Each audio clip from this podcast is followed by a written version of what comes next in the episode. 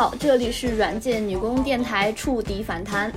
我们之前做了很多期关于软件厂的话题，相信大家也对二三线这种互联网公司有了一定的了解，而且距离我们的听众朋友们也比较近。那么从本期开始呢，我们计划有一个新的主题，就是从我们的三十岁左右的视角来去观察我们身边的好朋友们，他们有自己的职业，有自己的爱好，有自己的取向。他们也有自己的故事，那这个主题呢就叫做形形色色。本期节目呢，我们邀请邀请了好朋友冯春，然后他呢代表的是一个特殊的群体。那他代表哪个群体呢？我们在稍后的聊天中大家就会知道了。那么按照惯例，先是一个简单的自我介绍。我呢是梦想拥有一个 gay 蜜，如今已然圆梦的慌慌。我是身边有很多。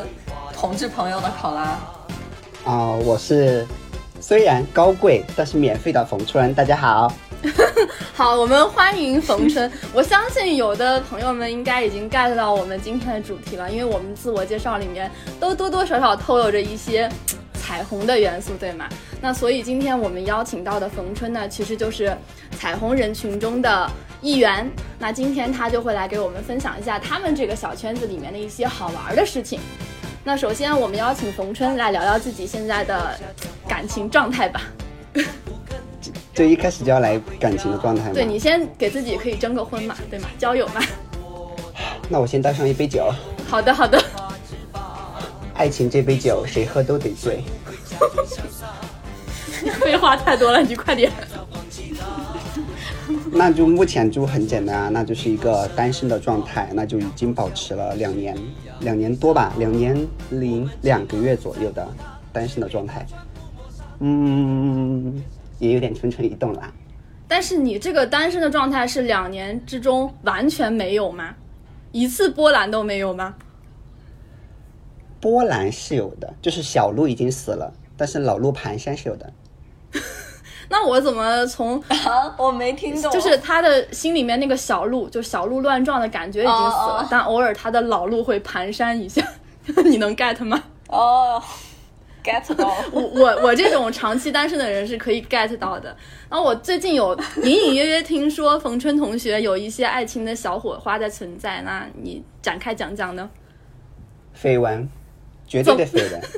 那我换一个问法，就是怎样的男孩子会激起你的？嗯，激起我的那个吗？对对对对，你的 gay 达为什么当时就会想？其实我今天还在想哎，我觉得我以往就是有，呃，就是有过想法的男生都还蛮丑的，长得。为啥呢？我也不知道，就是就是这种感觉就很，我是觉得哈，我在我看来就是这个呃弯的这个东西，我觉得是天生的。嗯。那然后我觉得。嗯，从小时候开始，我就有一种那种一个像是一个模板一类的那种东西，就可能这种萌芽就从小时候，就可能你比如说小时候小学，嗯，那个时候就懵懵懂懂开始，然后我不太喜欢那种，比如说花美男啊，或者说特别那种呃肌肉男或者什么样的类型，就是要朴素，然后大概是那种类型吧，就是不要长得太好看。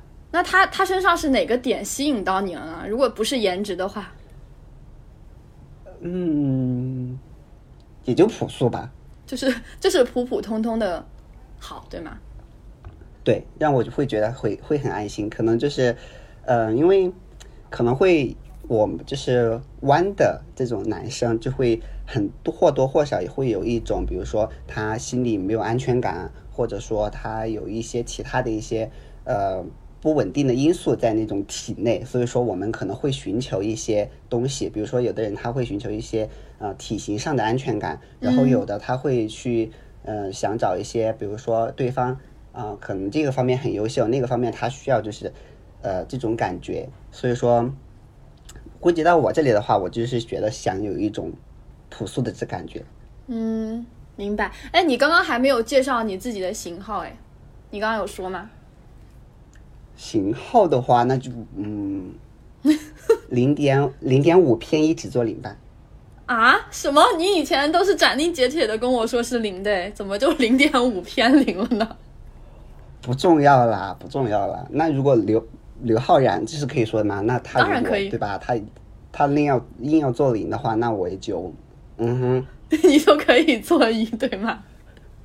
这真的是可以说的吗？我觉得后期要逼掉吧。不会不会，为爱作揖嘛，这个可以啊。哎，啊刚刚说到刘刘昊然，那娱乐圈里面还有哪些是你喜欢的型？还有郭麒麟吧，嗯，那我大概可以 get 你喜欢那种像一个，这个可能会 会让人家的粉丝生我气，就是小猪仔那个类型。啊，有一点，嗯但是其实刘昊然的话，我会觉得他是很是是乖的那种型，但是他不是帅的类型。嗯，就比较阳光，稍微有一点点是肉。嗯，是明白。哎，你之前有跟我讲过，走在街上你会看到一些呃，就是同一个圈子里面的人，你的 gay 达会响。那我特别想知道怎么去辨别，呃，他是不是你们这个圈子里的人。你之前有给我做过这个私教课，我希望你可以把这个课程告诉所有人。这个其实怎么说呢？如果要从外形来讲的话，就是，嗯，我也不知道是是大家一些就是小时候会有一些什么因素，比如说有时候就是部分男生哈，他有的会，比如说他走路会。呃，小扭一下，或者说怎么怎么样，但是我并不觉得这个是一个奇，就是一个贬义词或者怎么样，我是觉得它就是比较比较正常的。但是通过这些现象是可以让我觉得能够判断出她是一位姐妹的。所以说，就比如说刚刚你说，就是我说的有那个走路有一点扭啊，或者说呃，她就是白 T、工装裤、嗯白袜，然后小白鞋。嗯，工装裤呢，我要赶快记录在我的小本本上，我明天去街上观察。一般就是一些迷彩的，或者说呃，就是一个卡其色的这个颜色，那么就是这个几率可能会大一些。嗯，OK，嗯，现在可以。可以的，可以的。就刚刚冯春讲到说喜欢的明星嘛，刘昊然和郭麒麟，那我就感觉好像是喜欢那种少年少年感比较强的，一眼看上去就很舒服的长相。嗯，是的，是就是我会寻求一些舒服一点，就我可能对一些花美男没有特别就是喜欢。嗯，哎，冯春，我想问一下，你在过往的经历中会对对方一见钟情吗？还是说那种属于日久生情型的呢？呃，我是就是我个人觉得我是一一见钟情型的，就是日久生情型，我觉得不会发生在我的身上。嗯，就是我是那种一眼定生死，就是我第一次见到你，就是那种感觉。我觉得，比如说我给这个，就是第一眼见到你，我觉得跟你有可能，那就可能有可能。然后第一眼觉得，嗯，拜，嗯，哎，那你有喜欢上过直男吗？这个应该是每一个彩虹朋友的，就是必修课吧，啊，就是人生必修课，就是必须要，就不管出现在就是哪一个呃阶段，它都会有。就一般的话，大部分是出现在初中或者高中。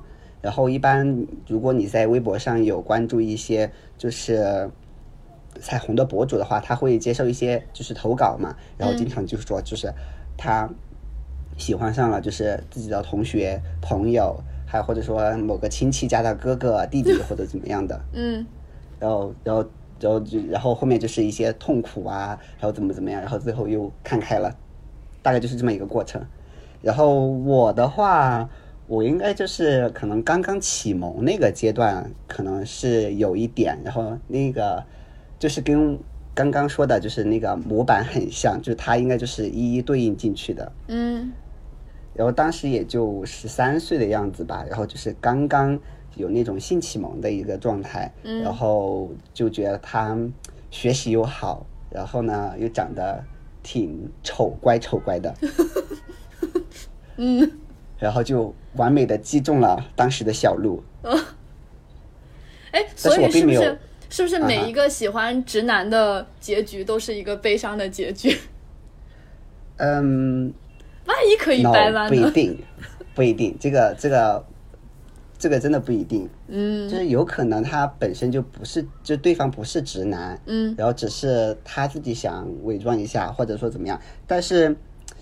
嗯，这个这个命题，这个直男的这个概念呢吧，其实有时候挺挺挺玄学的，就是有可能他是只对你这某一个限定的男生有感觉，然后除了其他男生他会觉得不太舒服。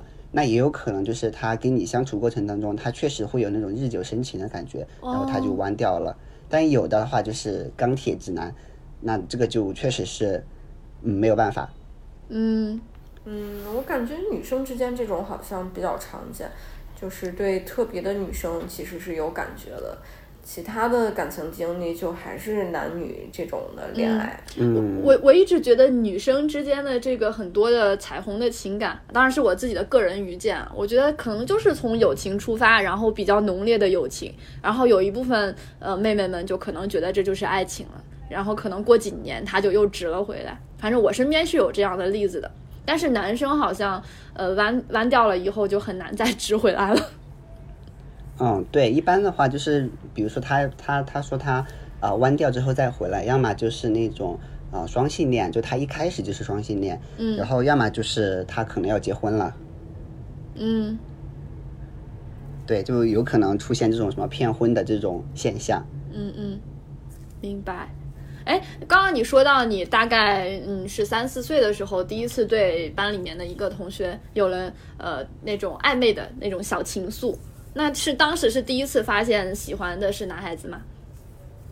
呃，对，有是就当时是觉得自己好像是喜欢男孩子，但是的话，但其实小学的时候好像就会跟一个男生，就是邻居家的小孩，就是玩的特别好，嗯。嗯，已经有点超乎了那种呃小孩子的那种友谊，但是可能两个人都很懵懂，然后不知道那个叫什么东西，然后那个以此为感情基调吧，但是当时就确实太小了，不懂，然后可能到初中，或者说再到高中的时候回望这一段这种感情的时候，才会觉得哦，那个时候可能是有一点超出友情的这个样子。嗯，所以你幼时的那个玩伴，他现在也是彩虹吗？他不是，他结婚了。哦，OK，就我们从大概高中的时候就很少联系了，然后后面大家读大学的时候有在老家遇到过，然后也是平平淡淡的讲了几句话，然后呃后面大概知道他也就已经结婚了。嗯，哎，说到哎这儿，我有个问题，就是你说。成都地区真的，你们你们知道我要说到下半句，懂了，懂 懂了，懂了。懂懂懂，嗯，嗯、你是说数量吗？那不然呢？呃，我觉得现在数量的话，成都应该不算最多的吧？可能这个就说说就是呃彩虹之多，或者说 gay 度的这个说法的话，前几年还是比较流行的。就是如果单从数量上的话，我觉得现在呃其他城市，比如说北京、上海，我觉得已经超过它了。但是的话，我觉得就是一开始把成都叫做 gay 都的话，我觉得是因为成都的包容性确实会比较高一些，所以说大家会比较喜欢，嗯，对，就是来来这边，所以他就有了这样一个称呼吧。呃，那可能就是这几年大家对 LGBT 这个包容度越来越高，在北上广的人口基数它比较大，呃，那其实彩虹朋友的也会数量比较多。那我有个问题啊，就是呃，我上大学的时候，身边有一些好朋友，其中好几位都是彩虹朋友，感觉占比要到三分之一、四分之一这种。嗯，以前我觉得，哎，这个比重是不是有点高呢？后来我在知乎上一些回答就看到说，其实比较常见，就是不会像我们想象中那种，可能一百个人里面只有一位、两位是彩虹，呃，这个占比其实就已经比较大的，在这个比较开放的环境中。哦，我大概懂你的意思，但是就是会不会有一种吸引力法则在呢？就是就是就是你的 那个会会吸引到一些就是呃同样气质的人。你反思一下自己，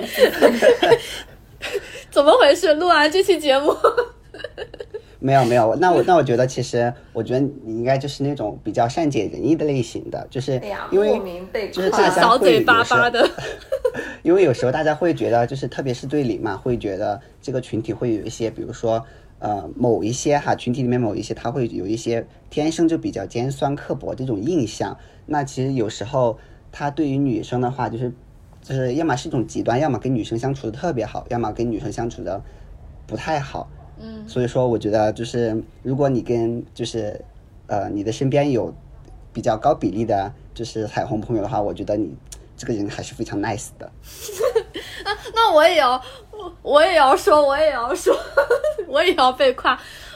我我第一次觉得身边有了这类的朋友，因为我大学是在成都读的嘛。那其实读大学之前，对我大读大，但我读大学之前，我觉得我对这个群体基本上是没有什么太多认知概念的。然后最多我可能会觉得高中我们班里面哪个女孩像个假小子，然后她跟另一个女孩玩的很好，就就到此为止了。可能男生稍微有的有的男生可能会有一点点娘，但我只是觉得他有一点婉约而已，都没有再多想。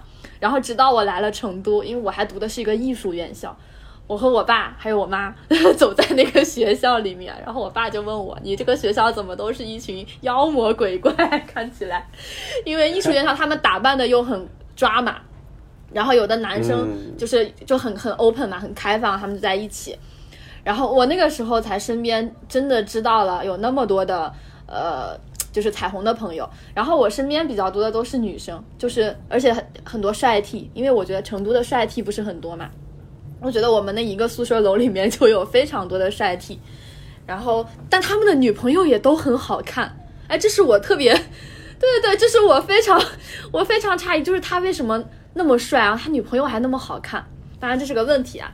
然后再回到刚刚考拉问的那个问题，说成都的这个数量，其实我在想，成都可能现在呃彩虹群体不一定是最多的，但零一定是最多的，对吗？冯琛，嗯，这是就是来了成都之后，就是找一可能会有一点麻烦，嗯，所以说这些这些零都全部跑去了北上广，然后那边可能基数一的基数可能会大一些。嗯，那因为成都是一个遍地飘零的城市嘛。对，遍地飘零无依无靠。但是话又说回来了，就是有一句很扎心的，但你不得不承认的，就是丑零永远都没有办法知道这个成都到底有多少一。好扎心啊！我之前还听过对我之前听过一个类我之后我比，会不会那个？你不会的，你不会的，你依然是我们的我会不会被网暴？你不会的，你不会的。然后就我还想起来，还有一句话说什么成都的一都坐不满一个 KTV 的中包。这 嗯，那你就知道有多少了。嗯，可就是我之一般前，一，嗯，嗯哼，我之前有看过一个数据嘛，说是呃，就是无论是对于男孩子还是女孩子女孩子来说，就是在成都想要找到一个男朋友的竞争率是四个人去竞争一个男的，然后这四个人里面有男有女。对啦，现实就是这么残酷。对，所以我和冯而且这些，对啊，我和冯琛其实是竞争者，好吗？还好我们喜欢的不撞型，撞型就完了，没有办法录这期节目。就光是这些，就是这些零朋友，然后还还很卷，超级卷。哦，对，零好像都很精致，超精致。嗯哼，我是知道的，零基本都是用那个什么神仙水的，我都没用过。那我精致吗？你觉得我精致吗？你哎，你是我见过的，就是反正我看到过的最不精致的零了。是哈，我我会觉得就是自然状态下会比较好，然后嗯我会把精力放在一些其他。当然就是就比如说圈内有很多朋友，他会注重一些呃外表上的，比如说他的头发，或者说肤皮肤肤质怎么样，然后或者说他身上怎么样，然后或者说他穿着怎么样。然后另外一部分朋友的话，他可能就会在其他一些上面卷，然后也不是说很就是恶意的那种卷吧，可能会确实会想。我们在一些呃以前会会有一些相对的弱势，然后那大家的话会觉得一定要通过一些方面的努力，然后来证明自己，啊比如说呃。对很多很多人觉得，就是说 gay，比如说他的英语很好啊，就是为什么 gay 的英语都很好，怎么怎么样。嗯嗯然后我觉得在语言方面的话，会有一些些那种小优势。那还有其他朋友的话，可能他会在这个方面很出色，然后那个方面很出色，大家就只是想在某一方面就是呃表现自己。嗯，哎，我会认为就是尤其是零哈零的这这个群体，他们就经常会出现一些艺术家，因为他既有男生的那个呃就是敏锐，也有女生的那种细腻。细腻，对对对，然后就很容易出一些特别会搞艺术的人。嗯哼，嗯，所以说以后可能就是我们 gay 就是嘛统治天下了。哎，我我要跟大家说一下，我我们逢春是英语专八哦。哎呀，天哪，这个很基础啦。哎呀，我们这种四六级的怎么比得过你们英语专八呢？你都提到了你们这个群体英文会好一些，我当然要 Q 一下了。没有没有没有，我只是打个比方，嗯然后我觉得这个真的没有完全没有任何可以吹嘘的地方，这个就就是英英语专业的标配。这是我这是我仰望的东西了。好，我们来说一下，因为从我们的聊天中，大家可能已经发现了，冯春基本上他的这个出柜的状态已经基本上完全打开了，就是身边的人基本上都是知道他呃现在的这个取向的。那我们也想小小的问一下，他目前出柜的范围大概是到哪些人呢？嗯，出柜的范围的话，就是应该除了父母，嗯就是爸爸妈妈，然后还有一些身边的亲戚之外，然后玩的比较好的朋友，然后应该都知道吧。然后我有一个姐姐，然后她是知道的，我就是我的亲姐姐。嗯嗯，然后其实如果说爸妈不知道的话，好像也可能假装不知道吧，就是大家不聊这个事情，然后就蛮好的。但是你就是目前状态下的话，我觉得不是一个拿出来谈的一个好时机。那可能后面如果比较有好的时机的话，可能会摊开来讲这个事情。但是我觉得比较庆幸的是，我姐姐还是挺挺爱我的，然后我觉得这方面我还是挺呃满足。但是唯一一个不满足的是，很生气的是，她就是通过一些手段，然后知道我的取向的。啊，你你姐姐吗？对，就因为她在，呃，我其实不太愿意主动，就是在我，呃，没有把握的情况下去出柜。然后其实是在我大三的时候，然后我当时是暑假回老家，然后我们当时有，呃，跟我姐还有带着她的宝宝嘛，然后我们去吃完晚饭之后去散步，然后呢，然后就看到就是两个男生就是有牵手，嗯，然后我觉得在小县城牵手真的是一个很非常勇敢大的，勇气，对，是。然后，然后我姐的话，然后看了一下，然后也没有说什么。我说啊，我说这一对还蛮甜的。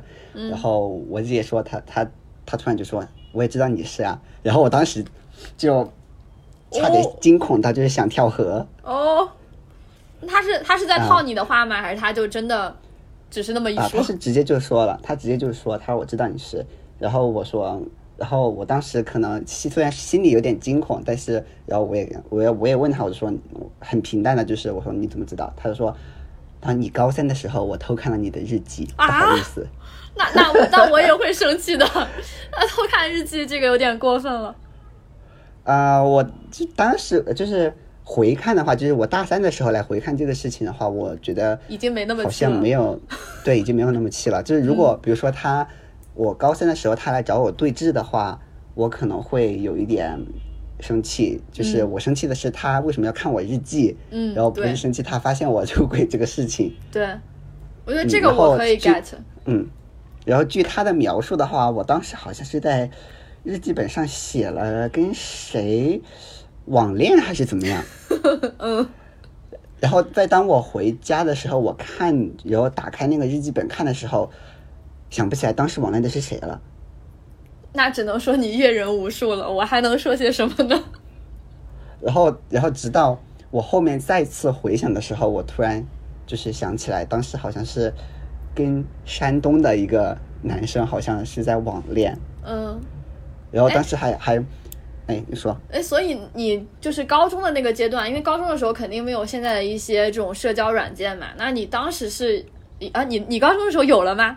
对对对，有哎，有有已经有了，哦，那 sorry，已经有了，对，就是我太老了。不，你要你你应该说是初中的时候，因为初中的时候，那个时候还没有智能机，嗯，然后大家其实都是通过呃一些网络论坛，嗯，或者说 QQ 群，一般都是先通过网络论坛，然后他会留下一个 QQ 群，然后你再到群里边去。嗯，然后比如说要进群之后，你的常规动作就是改资料，然后把你的资料改成一些神秘数字，然后再比如说有的人会 让你爆照什么的。什么叫神秘数字？展开讲讲。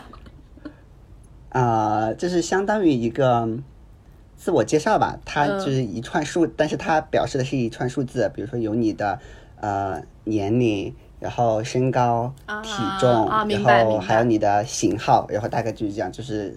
大家俗称为呃神秘数字，嗯嗯，然后但其实其实这个久了的话，大家会觉得会有点厌烦，就好像是我来制定一些规则，然后你来呃看匹配能符符不符合我的规则，然后我甩出一张照片，然后我然后大家来挑选那个样子。其实嗯，可能大家这么多年了，可能已经有点厌倦这个这种形式了，嗯。所以你高中的时候已经在用其他的那种社交软件了，是吗？嗯，对，因为当时好像也很早吧，我记得是应该是高二的时候吧，好像就是因为如果我没有记错的话，当时已经有一些国内的一些软件出来了，嗯，然后当时就已经就不需要就呃 QQ 群的那种作用就已经很少了，嗯，OK。哎，那我之前有听你说过一句啊，就是说，呃，在通讯录的世界里，通讯录就是你要来解释一下什么叫通讯录吗？通讯啊，那那我们先，我我们稍等，我们稍等，我们先补补一趴的问题，就是呃，彩虹群体的一些黑话，我们先把一些 基本常识给大家普及一下。首先，通讯录其实就是同性恋的呃首字母，然后只是换了一个说法。那我先抛砖引玉，让冯春再去补补 补充一些其他的知识。因为因为它的缩写是那个 T 呃 T X L 嘛，嗯，对，然后然后如果你在那个键盘上打出来的话，那就它有可能先出现的就是通讯录，嗯，然后所以说大家就用通讯录来代表自己，然后或者说再抽象一点就是电话本子，哦，嗯，对，然后。其实这里面的黑话有很多，然后你要一时讲的话，好像也就蛮难讲清楚的。然后像之前，呃，我不知道你们有听过淋雨没有？淋雨，蔡依林的那个林吗？聪明，聪明，对，就是蔡依林的林。然后因为现感觉现在就不是特别出圈了，然后在大概在一三一四一五年那会儿还比较出圈。然后有一个你们绝对听过的，就是天了噜。嗯，对，那这个就是出自于淋雨，所以天了噜是啥呢？就是天了噜，就是相当于 Oh my God 一样。哦，是只有通讯录会用天了噜是吗？嗯，对。然后后面一开始的话，它是呃，就是通讯录才会用，然后后面的话演变成就这个词比较出嗯出圈。然后像是其他的话，比如说像什么 Big 蛋呀，或者之类的。就可能后面大家大众圈子会比较常见了。嗯，学到了，学到了。那好，那我们再回到刚刚我要问的那个问题，因为之前冯春有跟我讲过，在通讯录的世界里，然后两个人在一起超过三个月就已经算是金婚了。那所以，嗯，我们冯春一定是越男无数，对吧？我可以这么讲，对吗？我想问一下你们，你最抓马的约会对象的经历。可以跟我们分享一下吗？就只是约会对象是吗？对啊，你你那么多，有有的在一起了，有的小波澜了，小有的蹒跚了，有的乱撞了，你就讲一个就好了。啊，那这个没有了，就是就是我要讲，就是正儿八经在一起的，那就是可能就是一个手都没有了。那就是约会对象的话，其实我觉得大部分就是通讯录的话，可能都会有一些。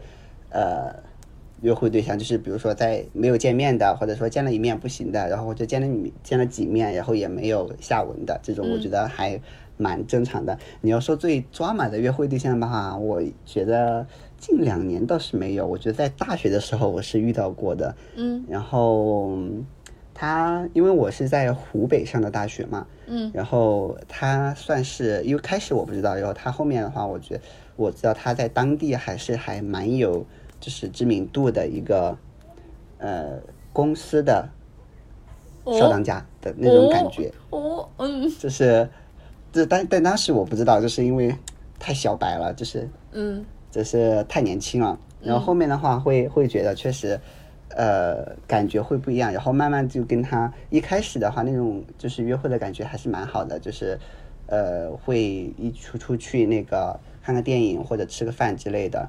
然后也一直没有说往后面，但是会比较享受那种嗯约会的那种状态。然后后面应该是第五次、六次约会的时候吧。然后因为他我们有一个共同的爱好，就是打网球。嗯然后他当时就呃跟我说，就是他他说想在我们学校，然后就是修一座网球场，然后以我以我的名字来命名。叫叫什么？我的天哪！就好像是那个什么承包承包鱼塘的那个，然后你当时什么反应吗？当时天了噜惊吓当惊吓当中有一种小小的那种惊喜，哦，是吗？因为的，就是哎，年轻的时候嘛，可能当时就会觉得、哇，有个人为你就是这个样子做这些事情，然后会觉得、哇，然后但是当时其实也没有特别，就说他一定会做成这个样子，嗯然后或者怎么怎么样。然后后面可惜的是，就是我们后面没有再继续深入往下了，因为我明确的知道，就是我毕了业之后就不会留在那个地方，嗯，然后后面也就不了了之。但是最后那个网球场建真的建成了，哦，那那那个名名字啊，名字没有以我的命名，但是就是用了另一个，啊，那没有，就是用我们俩就是知道的，就是我们俩属于我们俩之间的一个小，就是一个梗哦做的一个名字，但是其实当时已经跟我没有关系了。那那也是有一点戳的耶。我觉得这个比你的名字命名会更戳一点，可能就是因为这是一个只有你们两个人知道的秘密。嗯哼，而但是我这个事情就是从来没有跟其他朋友讲过。嗯，好，现在全中国的听众都听到了。好啊，到时候就扒我出来，然后去看这个球场。没有，我我我们都没有问那个球场叫什么名字，好吗？我们连问你大学是什么哪个大学都没有问，要不一搜就搜到了。好吓人。哎，除了这个，还有什么比较抓马的约会对象吗？就那种特别无厘头的、特别搞笑的那种。其他倒是，哎，好像有一个，但是我觉得大家就是会比较常见，就是不止我一个人会遇到过，就是呃，大家因为比如说在网络上面聊过一段时间之后嘛，就可能会想说，呃，线下见面，嗯。那然后就会约定到某一个地方，比如说有的会是在一个，比如说 KFC 啊，或者说在哪个呃商场门口，或者说在地铁站门口。然后我记得也是在大学刚毕业那会儿吧，然后刚来成都那会儿，然后有一个呃男生也是聊的还蛮不错的，还是然后当时聊了大概有两个星期左右，然后就说那我们去线下见一面。然后我当时就过去了，然后下了班过去的，然后到了地铁站门口就等了好一会儿，然后他都一直没有出现，嗯。然后我就等等等等等，在在那儿大概快等了四十分钟，然后他就一直说在来的路上，在来的路上，在来的路上，然后后面就彻底没消息了，然后啊，大概就是分。对，然后我回去之后，他就突然发了个小作文，之后他就说感觉不是很合适，因为就是他觉得不是很合适，就是大家不要再联系了。嗯还有这种啊，居然。对，然后呃，其实这个很常见，就是他其实也来了地铁站附近，他就可能就远远的看着你，然后觉得得可能哪里不太符合他的预期，然后他就走掉了。哦，但其实，呃，有这个是有的。那就是一个面积翻车的故事呗。是的，就是但是其实会很就挺常见的，就是会有这种、这种人，他就他就是会这样，就是呃在某个地方躲起来，然后看你是大概是个什么样子，然后他才决定他要不要出来跟你见面。嗯，这个好像就是正常，就是我们男女约会的时候也会有这种事事情发生。嗯，对，对这个可能就会比较正常了。嗯，哎，呃我之前有听你说过，就是呃，也不是听你说的，就是我自己去恶补了一些知识嘛。就说这个彩虹的签体签字里面有一些比较猎奇的行为，当然我看的那些肯定是不太好讲的，我想听你讲一讲。就就我知道猎奇的时候，就是大家应该大家都应该就是出圈了吧？这个就比如说之前的，呃，这个能讲的吗？比如说沙河公园，还有就是什么成都 MC 这种。可以吧？你就是他那个考拉肯定是不知道的，你可以简单简单说一说，用一些文这个文明的词汇。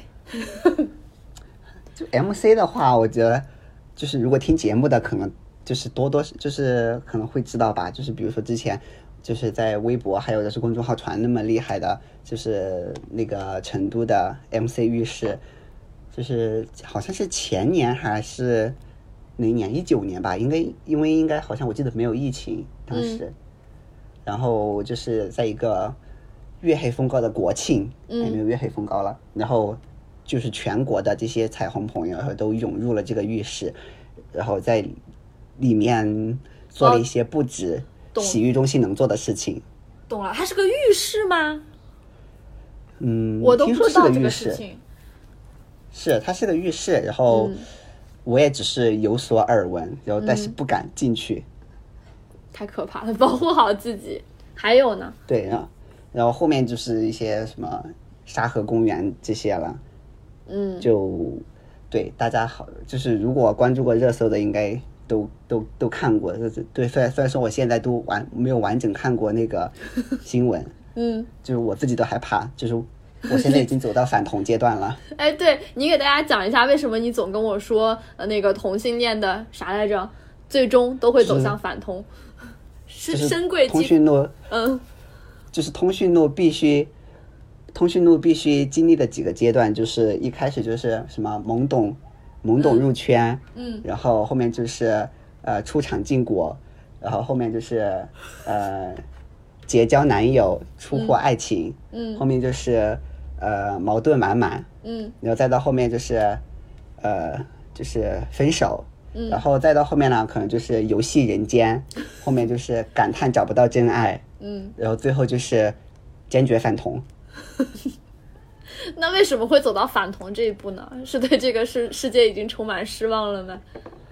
嗯、其实这是一种，我觉得大家是一种戏谑的表现了。嗯然后可能是因为，呃，有可能是因为见多了，就是这个这个群体哈，就是某一些就是不好的一些东西，然后被自身我们群体自身或者说被大众，然后把它放大开来了，然后会觉得有时候我们自己会觉得比较丢脸，然后的话感觉。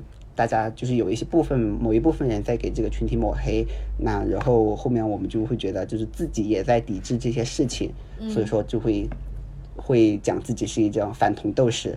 嗯。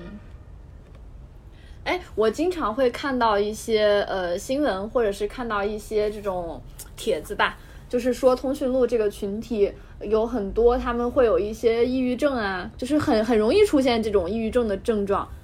呃你你觉得他这些、会出现这些心理上的问题，会和刚刚你讲的这个有关系吗？嗯，有一定的关系吧，我个人是这样认为的，因为可能从因为就是你变成彩虹这个事情，它是一个多方位，就是多因素共同导致的结果。虽然说我自己是觉得有大部分原因是天生的，那还有一部分朋友的话，我觉得是后天形成的，它有可能跟你的家庭因素有关，然后也有跟你待过就是生长环境有关。比如说家庭因素有可能呃单亲妈妈或者单亲爸爸，嗯然后这种然后或者说在一个原生家庭里边，妈妈比较强势，然后爸爸比较稍微要弱势一方的话，就很有可能，嗯，变成就是就是成为这个彩虹。嗯，然后你至于你说的那个呃抑郁症的话，这些的话，我觉得跟这个有一部分关系，然后很多的话可能是因为长期以来的一些呃压力，这种就是有可能是综合原因来形成的，就并不只是这个导致的。嗯，嗯，可能这些压力来自于就是周围周围旁人的眼光，或者是家庭的压力，对吗？是因为，嗯，会有一些就是比如说你，呃，他比如说性格比较温柔一些的男生，然后小时候会出就是被霸凌的那个几率会高一些。嗯，对，然后包括我小时候可能都会有一些就是被霸凌的那种经历，但是我自我感觉的话，我还没有特别。受到影响，嗯，嗯，哎，你有你有想过，就是因为现在呃，其实社会上对这个通通讯录的这个群体已经非常的非常，就至少对于我们年轻一代来说，是可以去以一个正常的眼光去看待了嘛。但是毕竟我们生活的这个环境，可能通讯录想要像那个正常的男女去走向人生下一个阶段，它会有一些一些困难的。你有去想过未来自己会怎么去处理这个事情吗？嗯，老实说，没有一个特别具体的一个打算，因为，呃，可能更多还是在想办法聚焦当下的吧。因为，呃，可能大家这是个这这个群体共同面临的一个问题的话，可能就是在三十岁或者说以后可能会面临一个出柜的问题。嗯，那可能，呃，比如说如果出柜失败的话，那可能就是什么，呃。家破人亡啊，没有了，没有那么严重啊，就是 父母的不理解，然后可能会有这样那样的一个问题存在。那比如说，如果那当然，如果出柜成功，然后得到父母的支持，那个就是最好的一个状态。嗯。但现在的话，就是就是天天都还要打工，然后呢还要有这么大压力，然后你还要去想那个什么出柜，或者说是去想以后这种问题的话，我觉得会很累。嗯，所以说大家其实可能会更想，就是活在当下吧。嗯，所以就不会去先想那么远以后的事情，对吧？嗯，我个人是这样吧。可能我身边的朋友就大概也是这样，因为确实想不到以后会是一个什么样子。比如说你现在国内目前还没有合法化，然后可能这条路还很长。然后即使有那个叫做议定监护的情况下，这条路确实不太好走。然后再包括你，就算呃三个月金婚这种现象，就是蛮普遍存在的。所以说，大家对未来这样一个呃规划到底是怎么样的，可能大家都不太清楚。嗯，我我记得冯春以前有跟我说过一句话，就是说呃，让我们女孩子在呃找男朋友，就是找结婚对象的时候，一定要去确定这个男的是不是要跟你去行婚，对吗？嗯，你是说怕遇到骗婚的吗？对对对对对。啊，就是如何鉴鉴别，就是这个男生就要跟你结婚的这个男生是不是 gay？对，是因为就是这个圈子里面有非常多人在经受不了这样的压力，需要给家里面一个交代的时候，会选择这样的一个方式吗？对，会，就是像刚刚说的，比如说他在三十岁及其以后，就是他。面对这个出柜的压力，他经受不住的时候，比如他父母就是要他给家里一个交代，那他有可能就会走上骗婚这条道路。但这是我觉得，呃，就是三观比较正的彩虹姐妹都会抵制的这样一个，对，因为我觉得这部分的话都是，呃，大部分就是这种彩虹群体都是愿意跟女生站在一起的，然后也很愿意跟就是女生有。共情这个样子，比如说在很多社会新闻上的一些，就是对女性不太友好的这样一个局面的话，我觉得就是大部分彩虹是愿意站在女生这边的。嗯，对。然后如何来鉴别就是要跟自己结婚的男生是不是 gay 的话，嗯，我觉得话还是要从还是要跟他日日常相处就是来看。但你现在让我归就是。就是系统的给你讲述的话，我也不太好描述。我只能说，比如说有的，呃，查一下手机啊，或者说怎么怎么样，然后你要查他有没有一些奇奇怪怪的举动，这个是从细节方面可能会比较详尽的。当然，这个可以留到我们下一期的节目。好。其实我刚刚 听冯春说了很多嘛，然后我就会想起来，我在上海的时候，就是有一个同事，那他是一个 T 了，然后因为上海的那个环境，可能呃那边的长辈会比呃四川这边会更开明一点，因为他们本身就是一个国际化的都市嘛。然后她那个那个女生，她的年龄其实她是九零年的吧，其实是比较大了。然后当时我在上海工作的时候。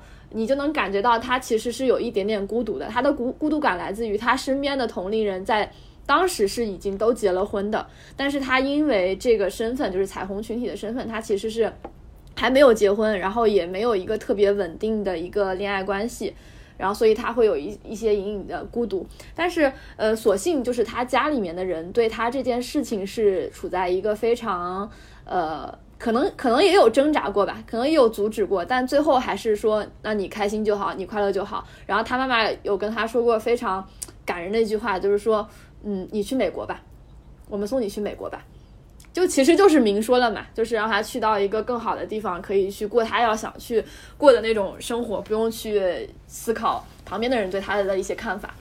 所以我在想，其实现在大部分人对于这个东西。是已经给了一个非常呃正向的一个态度的，相信我们的冯春会有一天不用再去考虑这个问题，对吗？Maybe。嗯哼，是我觉得随着我们这代人长大生子，就可能世界会不一样吧。因为我们这代人他能接受的比例应该很高了，就是以一个呃正确客观的视角来看待不同的性认同、不同的性取向。未来也许他们的压力就不会这么普遍的存在了，就接受，就接受就好了。我以前一直都以为，就是呃，通讯录这个原因的形成是因为原生家庭的因素会占多一点。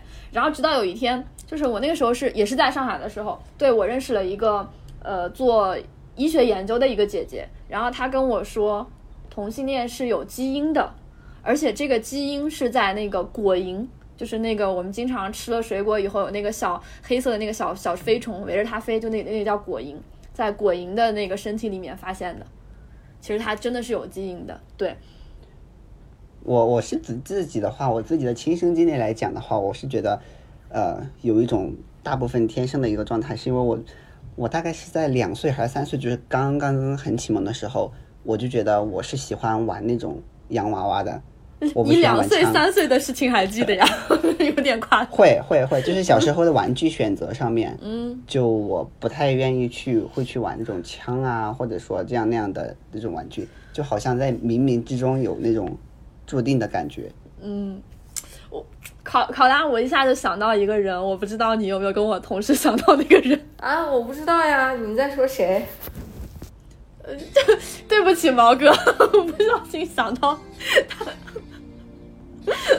怎么？他也玩洋娃娃吗？没有没有，他他以前经常他说他怀疑他儿子 有这个倾向，因为他儿子就对这个东西特别敏感，就喜欢洋娃娃。